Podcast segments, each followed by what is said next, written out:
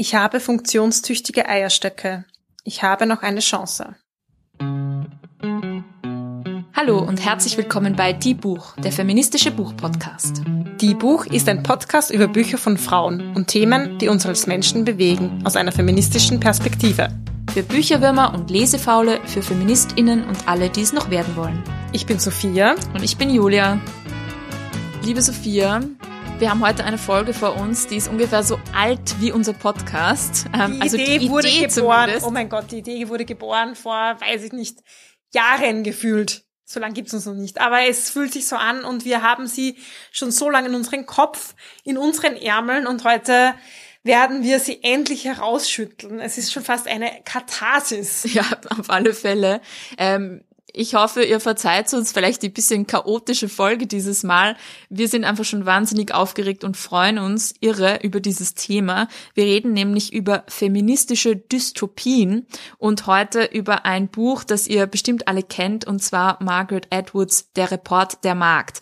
Es wird eine Diebuch Extended Folge sein. Das heißt, wir haben beide Report der Markt gelesen und wir werden recht in die Tiefe gehen. Das heißt, ähm, natürlich geben wir euch auch die Basic Facts, aber haltet euch fest, es wird auch ein paar kleine Spoiler geben. Allerdings ähm, werden wir euch das Ende natürlich nicht verraten, falls ihr noch Lust habt, das Buch zu lesen.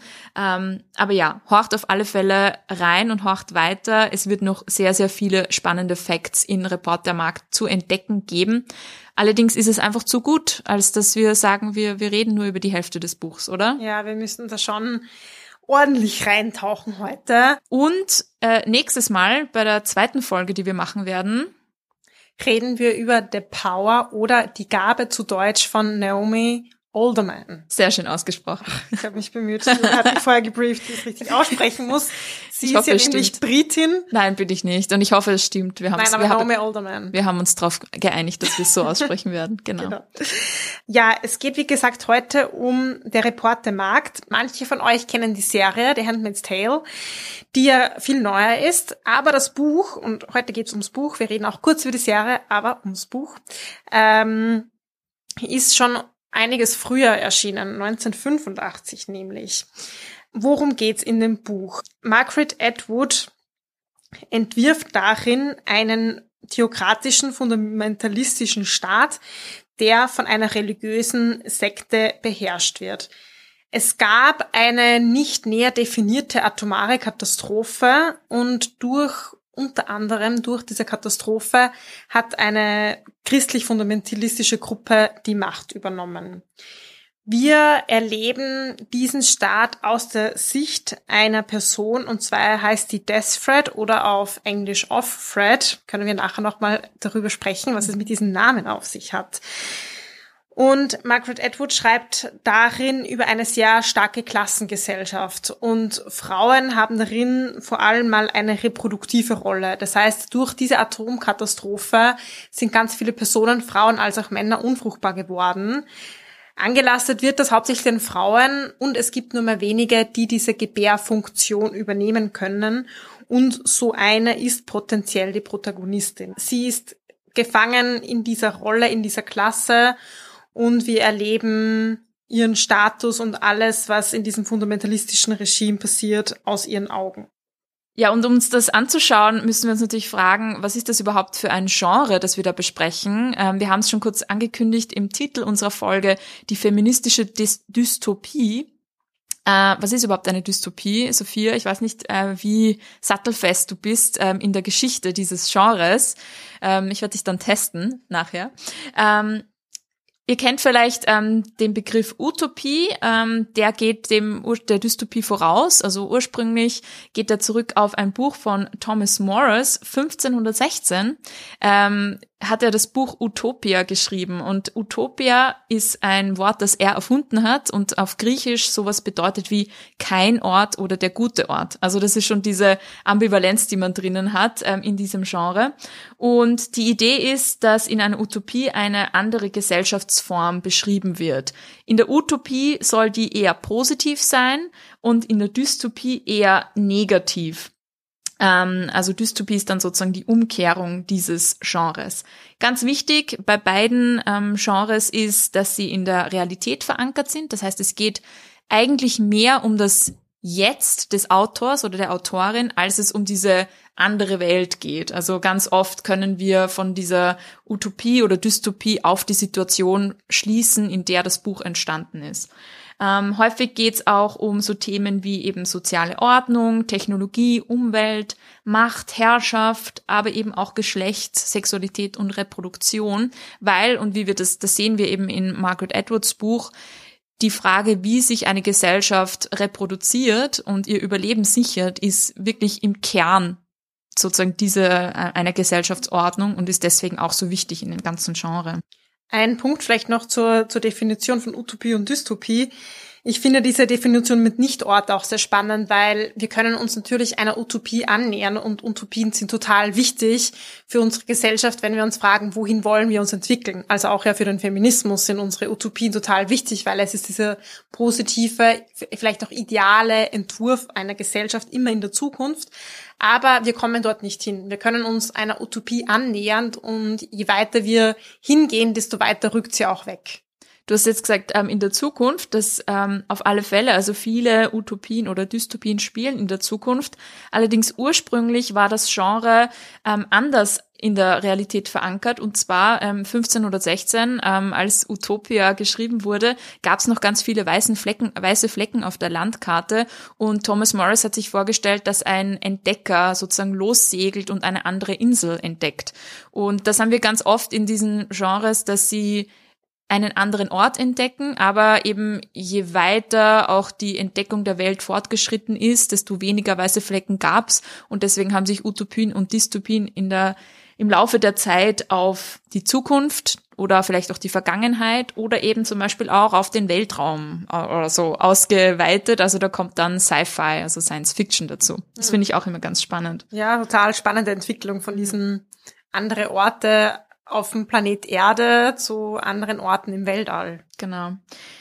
Was auch sehr spannend ist an der Dystopie ist, ähm, das habe ich eh schon kurz angesprochen, es ist wie ein verzerrender Spiegel, also ein Spiegel unserer Realität, unserer Welt, der uns aber die dunklen Seiten unserer Realität vorhält. Und gleichzeitig ist es auch immer eine Frage der Perspektive. Für manche Leute zum Beispiel in oder für manche Charaktere in Margaret Atwoods Buch ist dieses Regime, vielleicht gar keine Dystopie, sondern eine Utopie. Also es kommt immer darauf an, welche Situation haben die Figuren in der jeweiligen Gesellschaftsordnung. Ähm, und ja, Naomi Alderman, die Autorin von The Power, sagt zum Beispiel auch in einem Guardian-Artikel, jede Utopie enthält eine Dystopie und jede Dystopie enthält eine Utopie. Also es ist sozusagen diese beiden Genres kann man eigentlich nicht voneinander trennen. Ja, klar, weil die, die Dystopie der einen ist die Utopie der anderen und die, unsere, aus einer feministischen Perspektive Dystopie im Report der Markt ist für manche erzkonservativen, fundamentalistischen Männer eine Utopie. Männer, oh, gar nicht gegendert. Ja. ja, total. Was auch spannend ist, ähm, ist sich dann zu fragen, welche, aus welcher Situation heraus hat denn Margaret Atwood dieses Buch geschrieben, wenn es doch auch so viel über ihre Welt verraten könnte? Ja, wir haben schon gesagt, das Buch ist 1985 erschienen und sie hat es in einer Zeit verfasst, in der sie auch in Westberlin gelebt hat. Wir erinnern uns, zu dieser Zeit gab es noch die Berliner Mauer und Margaret Atwood ist dorthin gekommen und war zwar schon mit der Idee im Vorhinein, die Idee ist jetzt nicht dort geboren, aber sie wurde durchaus inspiriert von der Stimmung. Sie hat dann auch Polen bereist, die Tschechoslowakei bereist und ähm, hier verschiedene Einblicke in das kommunistische Regime bekommen. Hm. Vielleicht gehen wir noch mal kurz zurück ein bisschen zu der Geschichte von Reporter Markt. Was ist die Geschichte von der Protagonistin Desfred oder Offred? Ja, da können wir vielleicht bei dem Namen beginnen. Ähm, Off-Fred oder Death-Fred, auch schon mal komisch, warum es vielleicht im Englischen und Deutschen zwei verschiedene Namen sind.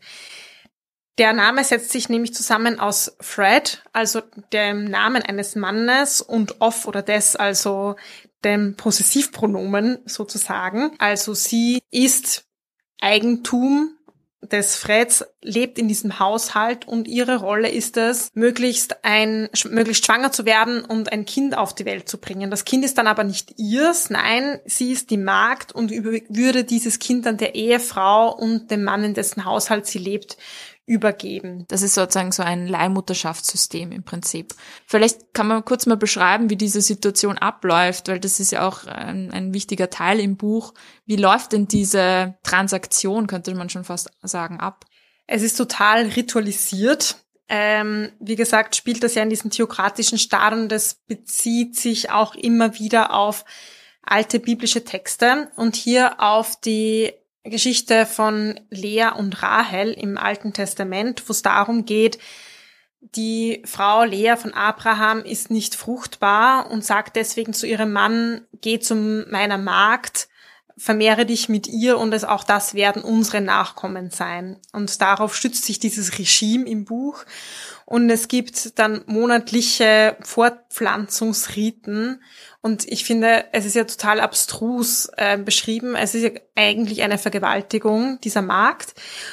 Die liegt zwischen den Beinen der Ehefrau und der Ehemann versucht sie zu befruchten. Ich sage das so, weil mit Sex hat das meiner Meinung nach nichts zu tun. Die Fortpflanzung steht total im Mittelpunkt und dabei ist es auch total entsexualisiert. Margaret Atwood beschreibt das auch gut mit der Kleidung. Also die Mägde tragen alle rot, aber alle so ganz lange Kleidungen. Auch die Nachthemden sind so aus Baumwolle, haben ganz lange Ärmel, dass sich die Personen ja nicht selber irgendwie angreifen können. Nicht sexualisiertes ist daran. Es geht nicht darum, die Mägde dürfen sich jetzt auch nicht schminken oder irgendwas, sondern ihr Sinn und Zweck ist, diesen Akt zu vollziehen, um hoffentlich fruchtbar zu werden und dann um ein gesundes Baby auf die Welt zu bringen. Denn wir erinnern uns, atomare Katastrophe, ganz oft passiert es, dass wenn jemand schwanger wird, dass dann auch ein deformiertes Kind vielleicht zur Welt kommt. Mhm. Und gleichzeitig gibt's ja auch so ein ähm, System der Frauen untereinander, oder? Es gibt einmal einen, ein Zitat im Buch, ähm, wo es heißt, das ist eine Kultur der Frauen. Ähm, gleichzeitig sind Frauen aber auch diejenigen, die unterdrückt sind in dem System. Wie ähm, funktioniert denn das so wirklich? Also wer sind die Frauen, die dieses System am, am Leben erhalten? Ja, es ist jedenfalls ein sehr patriarchales System. Das heißt aber nicht, es gibt die Männer auf der einen Seite und es gibt die Frauen auf der anderen Seite wie wissen wir ja auch, ähm, es gibt durchaus Unterschiede zwischen den Männern und zwischen den Frauen und auch die Frauen spielen eine Rolle im Erhalt dieses, dieses Systems.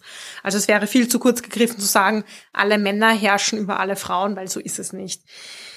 Du hast schon erwähnt, es gibt die Ehefrauen, das sind die aus einer höher gestellten Klasse, die auch viel mehr Handlungsspielraum haben, die viel mehr bestimmen können, können die die Oberhäupter des Haushaltes sind.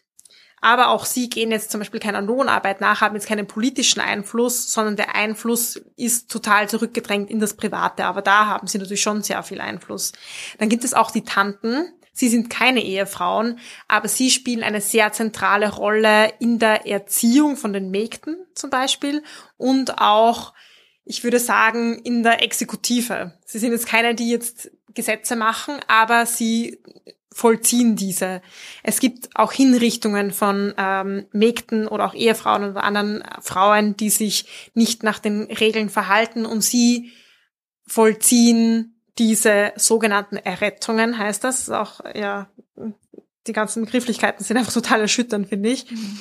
Ähm, und es gibt diese Umerziehungslagern. Also die Death Thread, die Protagonistin, war eine Mutter, sie hatte ein Kind, das wurde weggenommen. Sie hat in einer unehelichen Beziehung gelebt. Deshalb wurden sie und ihr Ehemann getrennt und sie kam in dieses Umerziehungslager und ihr wurde dann von den Tanten gemeinsam mit anderen zukünftigen Mägden beigebracht, wie sie sich zu verhalten hat. Also wie sie stumm zu bleiben hat, was ihre Aufgaben sind und konkret was auch nicht ihre Aufgaben sind. Es gab viele Gebete, ständige Überwachung, total striktes Regime, also und das haben alles diese Tanten gemacht. Also ich finde, das zeigt sehr gut diese ähm, diese totalen Hierarchien unter den Frauen. Mhm. Und gleichzeitig ähm, entwickelt das Buch auch erst so im Laufe der Zeit und erst gegen Ende diese Frage, wie ist es denn überhaupt dazu gekommen? Das fand ich auch so spannend. Ähm, denn ein ganz zentraler Aspekt ähm, dessen, wie denn überhaupt die Frauen in dieser Gesellschaft ihre Rolle und ihren Status verloren haben, ist zum Beispiel dadurch, dass ihre Konten eingefroren wurden. Also die ähm, Protagonistin erzählt, dass sie zur Bank ge gegangen ist eines Tages und ähm, ihre Kreditkartennummer einfach nicht mehr funktioniert hat.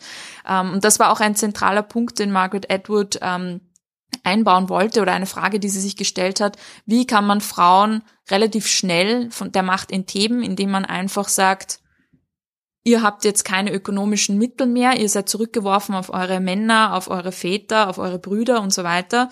Und ähm, sehr, sehr schnell kippt einfach unsere scheinbar sehr stabile Situation in etwas, das total unterdrückend ist. Aber das entwickelt das Buch erst ebenso recht lange.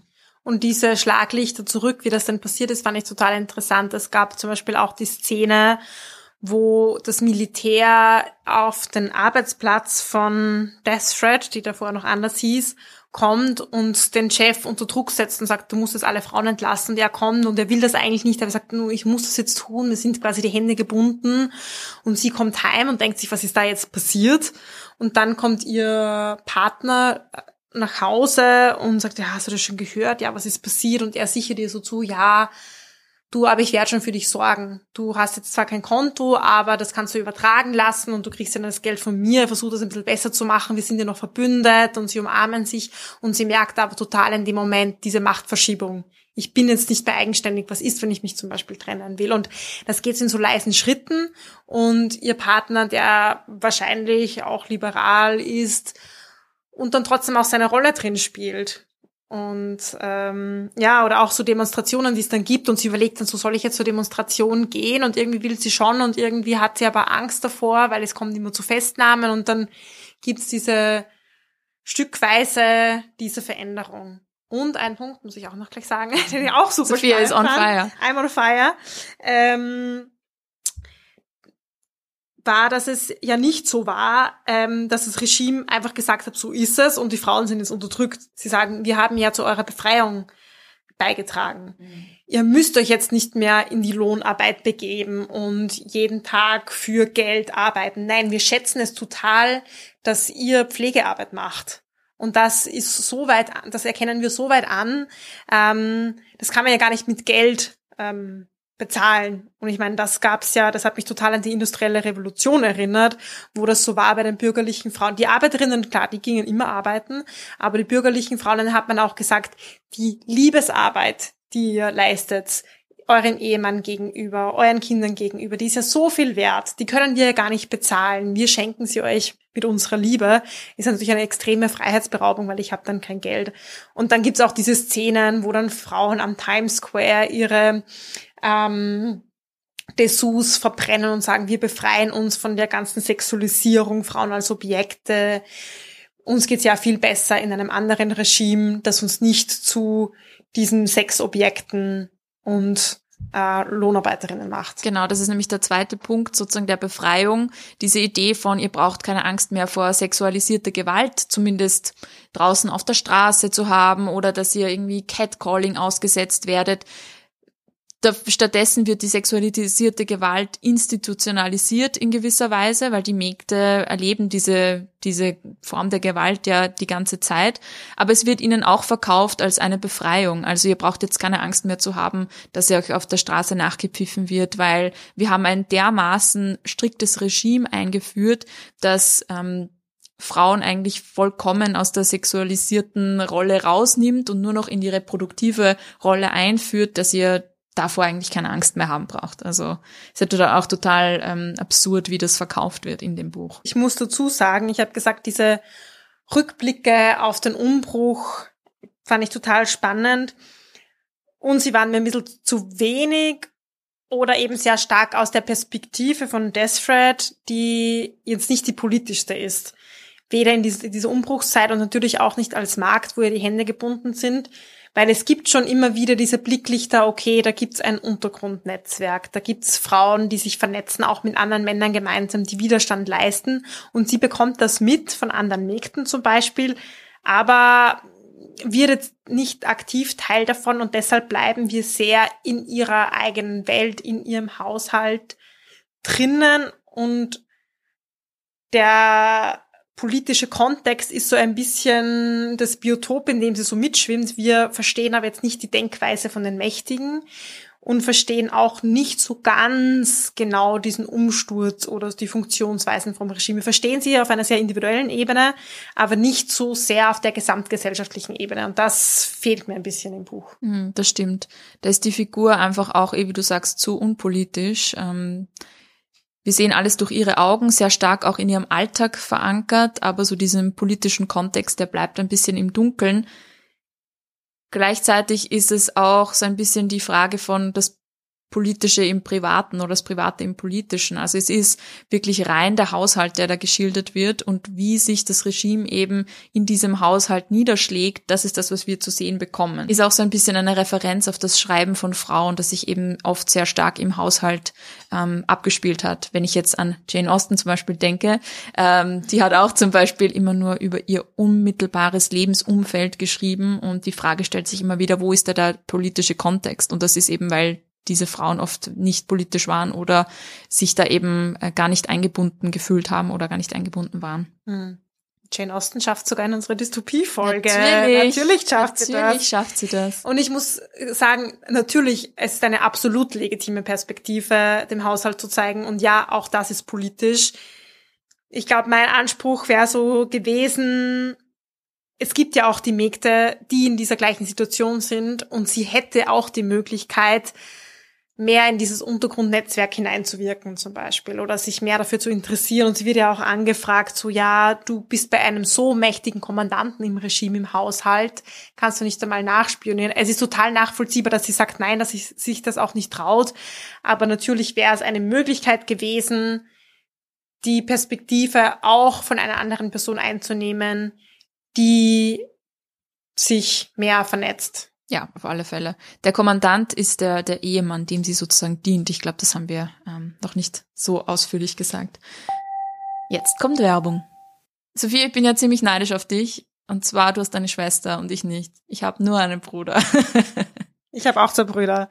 Ja, stimmt. Du hast, du hast das volle Programm sozusagen. Ich habe das volle Programm. Ich kann gar nicht äh, sagen, was das nun ganz Besondere dran ist in dem Buch, das wir euch aber heute vorstellen. Das heißt Unzusammenhalten. Da geht's um zwei tapfere Schwestern, die eigentlich nur sich gegenseitig haben, weil ihre Mutter alkoholkrank ist. Genau, die Niederländerin Myrte van Dornig beschreibt in ihrem Romandebüt, das jetzt 2021 im Heimann Verlag erschienen ist, wie es diesen beiden ähm, Schwestern Nico und Kine gelingt, ähm, trotz der schweren Voraussetzungen, die sie eben in ähm, ihrer Kindheit schon haben, ähm, zusammenzuhalten und sich durchs Leben zu kämpfen. Das Buch hat auch eine Triggerwarnung zu Alkohol- und Drogenmissbrauch sowie Sucht und Gewalt. Es gelingt ihm aber trotzdem, finde ich, ähm, das Thema einfach ja leichtfüßig, humorvoll und so locker, wie es nur geht, irgendwie zu nehmen. Wir empfehlen euch das Buch jedenfalls und Falls ihr jetzt Lust bekommen habt oder auch Lust bekommen habt, es zu verschenken, Stichwort Weihnachten, kleiner Reminder, ähm, dann schaut vorbei auf www.heimonverlag.at, da findet ihr es. Ich finde es auch total spannend, wie The Handmaid's Tale ähm, oder der Report der Markt auch in unserer Realität oder in, in der politischen Realität ähm, eingewirkt hat. Und zwar hat das Buch eine Renaissance erlebt. Du hast schon gesagt, es ist 1985 erschienen, ist dann natürlich verfilmt worden, dadurch wurde es wieder bekannter, aber vor allem äh, vor ein paar Jahren, als Donald Trump in den USA zum Präsidenten gewählt wurde, hatte so eine Renaissance erlebt, weil sich plötzlich ganz viele Frauen erinnert fühlten an das, was sie im Report der Markt gelesen haben. Und da kam es zum Beispiel zu ähm, Protesten, zum Beispiel gegen das, gegen dies, das Abtreibungsverbot, wo sich Frauen in dieser Tracht der Mägde aus The Handmaid's Tale verkleidet haben. Also nochmal kurz zur Erinnerung, das sind so rote Umhänge und so weiße wie soll man sagen, Hüte, Hauben, die vielleicht so ein bisschen an so eine Krankenschwesternkluft aus vergangenen ähm, Jahrhunderten erinnern. Und das finde ich auch sehr, sehr spannend, wie das Buch in die Realität gewirkt hat und dann auch, wie die Realität zurückgewirkt hat, weil Margaret Atwood nämlich sich ein bisschen schwer getan hat mit dem Begriff feministische Dystopie und weil sie auch, ja, ein bisschen zwiegespalten ist, was auch diese Proteste, glaube ich, angeht. Also nicht, dass sie dagegen war, aber die Rezeption des Buches, also wie es aufgenommen wurde und wie feministisch es gedeutet wurde, das war hier teilweise nicht so ganz recht. Das fand ich sehr, sehr spannend. Ja, ich denke, als Autorin muss man das Baby dann auch flügge werden lassen.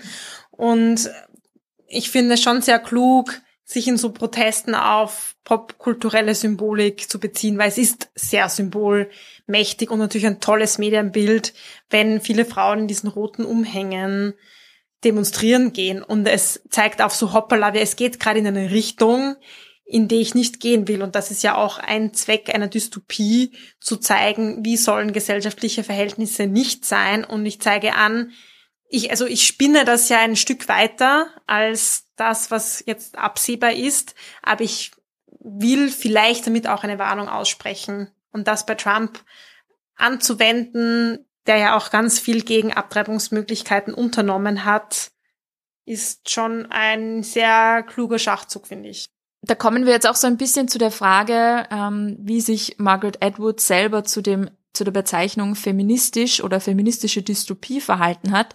Sie selber ist nämlich ziemlich kritisch dem Label gegenüber und will sich da eigentlich davon ein bisschen distanzieren. Sie beschreibt in einem Essay von 1999, The Handmaid's Tale, a Feminist Dystopia, dass ihr Buch keine feministische Dystopie ist, weil auch Männer sozusagen unter diesem Regime leiden und nicht nur Frauen unterdrückt sind. Also das stellt sich für mich die Frage, was hat sie denn für eine Vorstellung vom Feminismus? Ja, das frage ich mich auch stark bei dieser Definition, weil es geht ja überhaupt nicht nur darum, das Patriarchat umzukehren und ein Matriarchat draus zu machen, das dann wiederum die Männer unterdrückt. Als FeministInnen haben wir ja eine ganz andere Vorstellung von einer Gesellschaftsordnung. Und zwar, dass es eine Gleichberechtigung und gleiche Rechte für alle Geschlechter gibt. Genau, und das würde ja auch irgendwie bedeuten, dass in einem Patriarchat nur die Frauen leiden, was ja auch nicht stimmt. Manche Männer herrschen über andere Männer und manche Frauen sind Komplizinnen, wie wir auch in dem Buch sehen, dieses Systems. Genau, ich habe ein bisschen so das Gefühl, dass sie einen recht einseitigen Blick auf den Feminismus hat und sich so ein bisschen vor dem vor der Bezeichnung fürchtet und es ein bisschen ähm, von sich abwenden will. Was ich schade finde, denn wie wir schon kurz gesagt haben, das Buch hat eine starke Macht und starke Wirkmacht auch für feministische Agenten und dass sie sich da so voll rauszieht, ist natürlich ihre eigene Entscheidung, klar. Aber ich finde es ein bisschen schade, weil, ja, weil sie Feminismus so ein bisschen missverstanden hat, meiner Meinung nach. Ja, wir sehen das schon anders. Wir sehen das anders. Du hast schon einen spannenden Punkt angesprochen, nämlich das Buch hat so Wirkmächtigkeit für feministische Agenten. Ist das für dich ein wichtiger Teil einer feministischen Dystopie? Muss eine feministische Dystopie das tun können, um eine feministische Dystopie zu sein? Du startest gleich mit der schwierigsten Frage ähm, rein. Ähm, ich weiß nicht, ich finde, wir können uns auf mehreren Ebenen über, überlegen, was eine feministische Dystopie ist. Das Erste, was wir uns fragen können, ähm, ist es, liegt es in der Intention der Autorin, ein Werk zu verfassen, das auch eine politische Agenda hat und was auch verändern will vielleicht. Das wäre so ein bisschen Feminismus als Aktivismus. Wir können uns natürlich auch fragen, ähm, wie wird's rezipiert, weil wir können alle ähm, mit einer feministischen Brille das Buch lesen und uns dann unsere feministischen Aspekte heraussuchen oder das sozusagen in der Interpretation finden. Gleichzeitig finde ich aber auch, dass es gewisse Themen gibt, die im Feminismus einfach sehr wichtig sind, ähm, dass es gewisse auch Voraussetzungen gibt, die wir im oder Ideen, die wir im Feminismus voraussetzen, zum Beispiel die Idee von einem Patriarchat, die Idee von ähm, Unterdrückung von Frauen, ähm, Themen wie, ich sage jetzt mal, Reproduktion, ähm, der weibliche Körper, Arbeit, ähm, Sexualität, all diese Themen, die, die im Feminismus einfach eine sehr lange Geschichte haben, ähm, wenn die sozusagen zentral vorkommen, dann finde ich, spricht das auch dafür. Aber letztendlich ist es eine total schwierige Frage, was ist überhaupt eine feministische Dystopie? Ich weiß nicht, wie du das siehst ich sehe so, dass die Mindestanforderung zumindest ist, dass Geschlechterverhältnisse explizit thematisiert werden. Ich denke, es gibt genug andere Dystopien, da gibt es auch Frauen, da gibt es auch Männer und die haben auch Beziehungen zueinander. Aber es stellt nicht so sehr die Frage, wie genau ist die Macht zwischen den Geschlechtern? Was macht dieses Herrschaftssystem zum Beispiel? Wie bedient sich, wie bedient es sich mit gewissen Rollen von Männern und von Frauen? Also ich glaube, das ist für mich so mal die Basic. Es wirft ein konkretes Schlaglicht drauf. Und das zweite ist dann schon die Perspektive. Das hast du so gesagt mit, mit der Intention und die Intention kommt ja im Buch ganz oft auf die Erzählperspektive drauf an oder kommt dadurch, wird dadurch sichtbar und geht jetzt nur darum zu zeigen, okay, so ist das System oder ist es schon wirklich das Anliegen ein bisschen, ich mache auf die Missstände aufmerksam, die in dieser Geschichte vorkommen. Und dann gibt's dann auch Handlungsmöglichkeiten im Buch. Also, oder bin ich total gefesselt in meiner Situation? Also diese Perspektive, wo sind die Spielräume? Mhm. Wobei ich da sagen muss, da muss man, finde ich, aufpassen, dass man nicht die Erzählperspektive und die AutorInnenperspektive vermischt. Also ähm, ich finde es auch sehr wichtig, sich zu fragen, bekommen wir denn einen dezidiert weibliches Subjekt ähm, zu Gesicht, auch bekommen wir die, ihre Subjektivität, also ihre Sichtweise, ihre Ideen, Gedanken und Vorstellungen, sind die zentral in dem Buch? Das finde ich auch super spannend.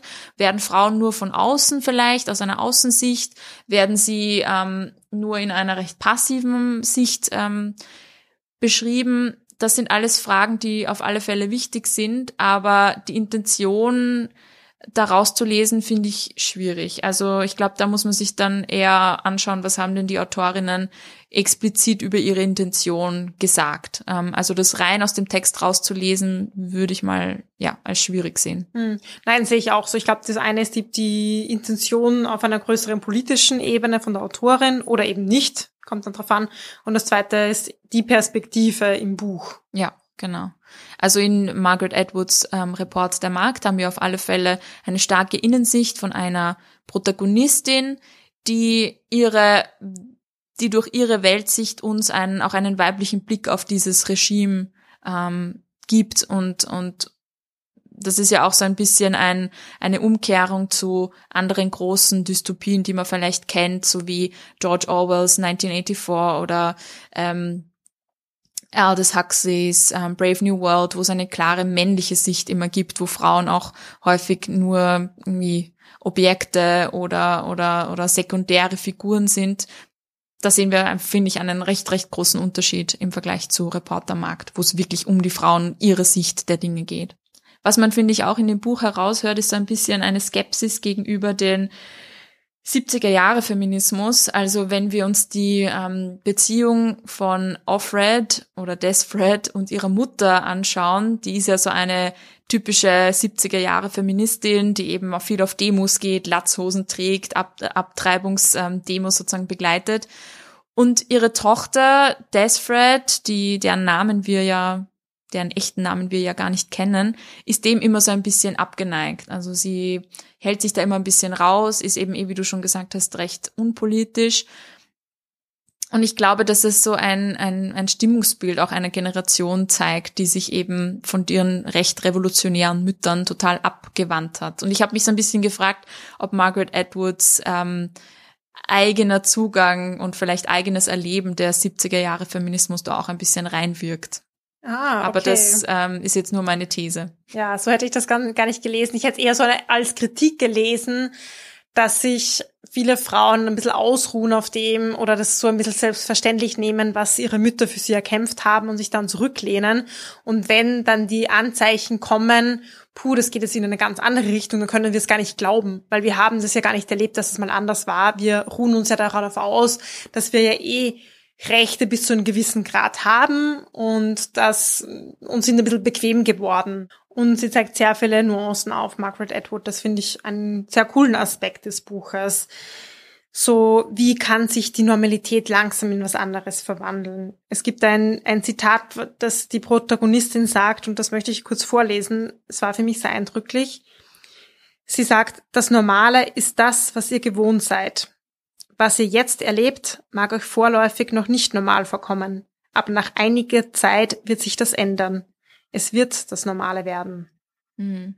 Die neue Normalität, das ist, ähm, erinnert mich auch sehr stark an die Corona-Krise. Ja, ja, so langsam hm, und dann ist das, das neue Normal und wir wissen gar nicht, wie sind wir nur dahergekommen. Margaret Atwood selbst wollte ja auch eine Kritik äh, vorbeugen im Prinzip, indem sie gesagt hat, ich schreibe nichts, was nicht schon irgendwo auf der Welt passiert ist, oder? Das hat mich total schockiert, weil ich habe das Buch so angefangen und natürlich denkt man sich, alles ist super extrem. Und dann habe ich das gefunden, dass sie das sagt und dann dachte ich, boah, das gab's überall schon mal in der einen oder anderen Form. Also dieses Mägdetum zum Beispiel im Altertum oder die unter Anführungszeichen Errettung von Frauen oder diese öffentlichen Hinrichtungen, diese total ritualisierte Form von Fortpflanzung oder auch Entsexualisierung von Reproduktion.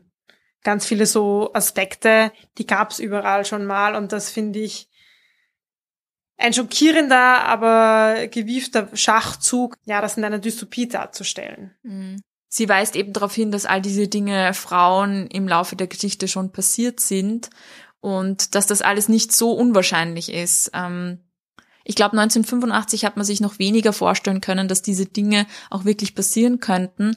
Aber heutzutage eben nach der Trump-Präsidentschaft, nach dem, was wir jetzt wieder gesehen haben, was in Afghanistan passiert ist, können wir uns das alles leider, leider vorstellen, dass das alles gar nicht so weit weg ist. Und ich glaube, das erklärt auch, warum die Serie so erfolgreich geworden ist. Sie hat so ein bisschen den Nerv der Zeit auch getroffen. Mhm. Und geht, wir müssen sagen, die Serie geht ja noch übers Buch hinaus. Es gibt nämlich einen zweiten Teil, der heißt Die Zeuginnen, also einen zweiten Buchteil. Und die Serie basiert einerseits auf dem Roman, spinnt den weiter, baut auch, mm, ich würde mal sagen, zeitgenössischere Elemente ein und dann hat Margaret Atwood einen zweiten Teil verfasst, die Zeuginnen, in dem sie auch wiederum Ideen von der Serie aufgreift und die wieder in eine Romanform bringt. Ich fand das ganz interessant, diesen Dialog so zwischen Buch, Serie. Es gibt auch eine Oper übrigens. Eine Oper, ja, wow. Es gibt auch eine Oper. aber es gibt ja auch Kritik an der Serie. Ich meine, es gibt natürlich an allem Kritik, aber ich finde es schon auch teilweise spannende Kritik, die sagt, boah, es ist schon ordentlich gewalttätig. Mhm. Es gibt ja diese vielen Szenen dieser Fortpflanzung, die sind de facto ähm, Vergewaltigungsszenen, die in Serienform nochmal heftiger sind und dann aber auch nochmal die Frage, übertreibt denn die Serie damit? Mhm. Wir haben einen super spannenden Artikel auch gefunden im Guardian von Sarah Dittem, der heißt Never Ending Nightmare. Sie kritisiert darin, dass ähm, diese modernen Dystopien ähm, sehr voyeuristisch, sehr sadistisch sind und vor allem das Leid von Frauen ausschlachten. Also sie sagt unter Anführungszeichen Suffering sells, also Leiden verkauft sich leider gut und vor allem, wenn es das Leid von Frauen ist und dass vor allem viele Verlage jetzt auf immer extremere und immer sadistischere und heftigere Dystopien setzen, weil sich das einfach leider gut verkauft. Und sie prangert so ein bisschen an oder stellt so die Frage, müssen feministische Dystopien das Leid von Frauen immer weiter schreiben? Also können wir nicht irgendwann ähm, aufhören, auch in diesen fiktionalen Vorstellungen oder fiktionalen Werken Frauen die ganze Zeit äh, sozusagen zu foltern und, und zu vergewaltigen und all diese Dinge müssen wir die wirklich denen antun. Hm. Und ich finde, das ist ein zweischneidiges Schwert, weil natürlich wollen Dystopien Verhältnisse, wie wir sie in der Gesellschaft nicht wollen, ein Stück weit auf die Spitze treiben. Das ist ja auch die Stärke, Dinge weiter und vielleicht zu Ende zu denken, die in der Gegenwart so im Ansatz vorhanden sind. Aber wenn es dann so wird, so eigentlich ergötzen wir uns nur mal an dem Leid der anderen und wir machen das, damit es dem Voyeurismus genügt und im Endeffekt wieder einen sehr männlichen Blick folgt, weil ja irgendwie keine Ahnung, irgendwie ansprechend ist, wenn Frauen gequält werden, dann finde ich, kann man es nicht mal als feministisch bezeichnen. Mhm.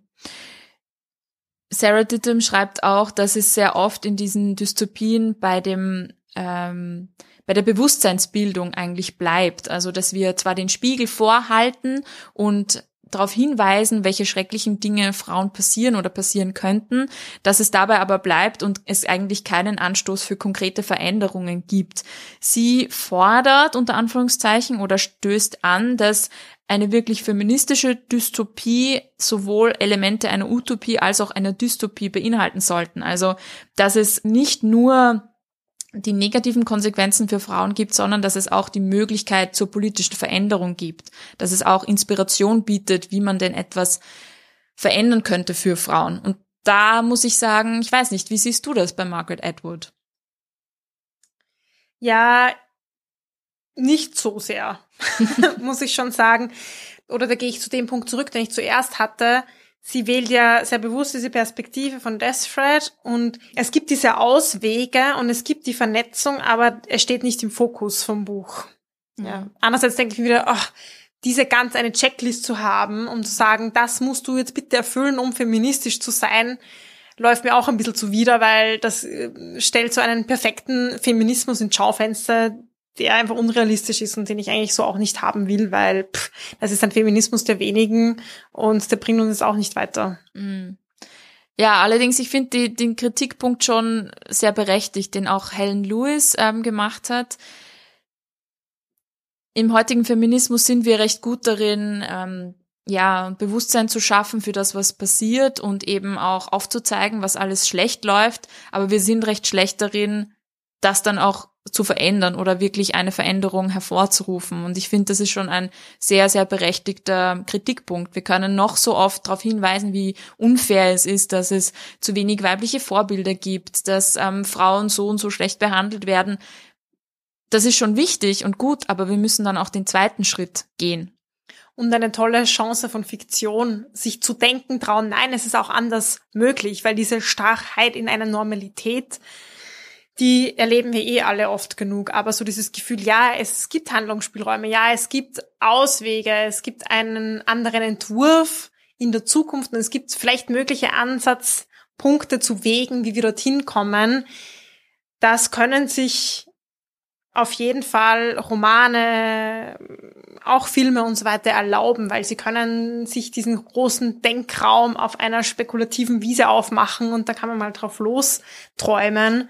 Und deshalb finde ich diesen Punkt so schön, den du gesagt hast, eine feministische Dystopie hat ein paar Orte der Utopie auch drinnen. Genau. Wir können ja Margaret Atwood einladen, ähm, ein Buch zu schreiben, einen dritten Teil, ähm, wo sie über Desglen schreibt, eine weitere Markt, die eben, eh wie du schon kurz angesprochen hast, im Untergrund aktiv ist. Das wäre doch auch eine spannende Perspektive und vielleicht so ein bisschen eine Antwort auf die bisschen unpolitische Death Thread, die wir in Reportermarkt kennengelernt haben. Und vielleicht auch ein super Ausblick auf unsere nächste Folge, wo wir über The Power reden, die Gabe. Ja, ich freue mich schon so drauf. Oh, das wird so ein cooles Buch. Ähm, das ist wirklich eine spekulative Spielwiese, würde ich mal sagen. Ähm, aber auch da werden wir recht kritisch hinterfragen. Ist es denn eine feministische Dystopie? Wie viele Möglichkeiten des Auswegs und wie viele Möglichkeiten der politischen Veränderung bietet dieses Buch? Es ist auf alle Fälle ganz, ganz anders als ähm, Reportermarkt. Das kann man mhm. schon verraten. Beide Bücher treffen den Nerv der Zeit. Ich bin so froh, dass wir diesen ersten Teil von unserer Doppelfolge ähm, jetzt mal gemacht haben. Noch spannender Side-Fact, ich habe mir das Buch in den Stadtbüchereien Wiens ausgeliehen und ich, es gibt sie an x Standorten und es war gar nicht leicht, ähm, noch ein Exemplar zu finden, das verfügbar ist. Und das, obwohl es englische Ausgaben gibt, deutsche Ausgaben gibt, von total vielen verschiedenen Jahren. Es gibt einen Graphic Novel, es gibt als Hörbuch. Aber es ist total vergriffen, hat sicher auch mit der Serie zu tun, aber es ist immer noch ein ja, super aktuelles, spannendes Buch, trotz dem Erscheinungsdatum. Also einige von euch haben es wahrscheinlich auch gelesen. Schreibt uns total gern eure Meinung dazu. Wir ähm, haben ja ein paar Denkanstöße gegeben und würde mich interessieren, was ihr dazu denkt. Auf alle Fälle. Und genau, wir freuen uns auf alle Fälle schon auch auf die nächste Folge. Ich hoffe, ihr seid auch dabei. Das war Die Buch, der feministische Buchpodcast. Ihr könnt unsere neuen Folgen jede zweite Woche auf unserer Website www.diebuch.at finden oder in eurer Podcast-App. Folgt uns außerdem gerne auf Instagram, Facebook und Twitter. Wir freuen uns immer über euer Feedback sowie angeregte Diskussionen. Schreibt uns dafür einfach eine E-Mail an plaudern.at oder kontaktiert uns via Social Media. Ein großer Dank gilt zum Schluss noch der Zirkusband, die uns ihre tolle Musik zur Verfügung stellt.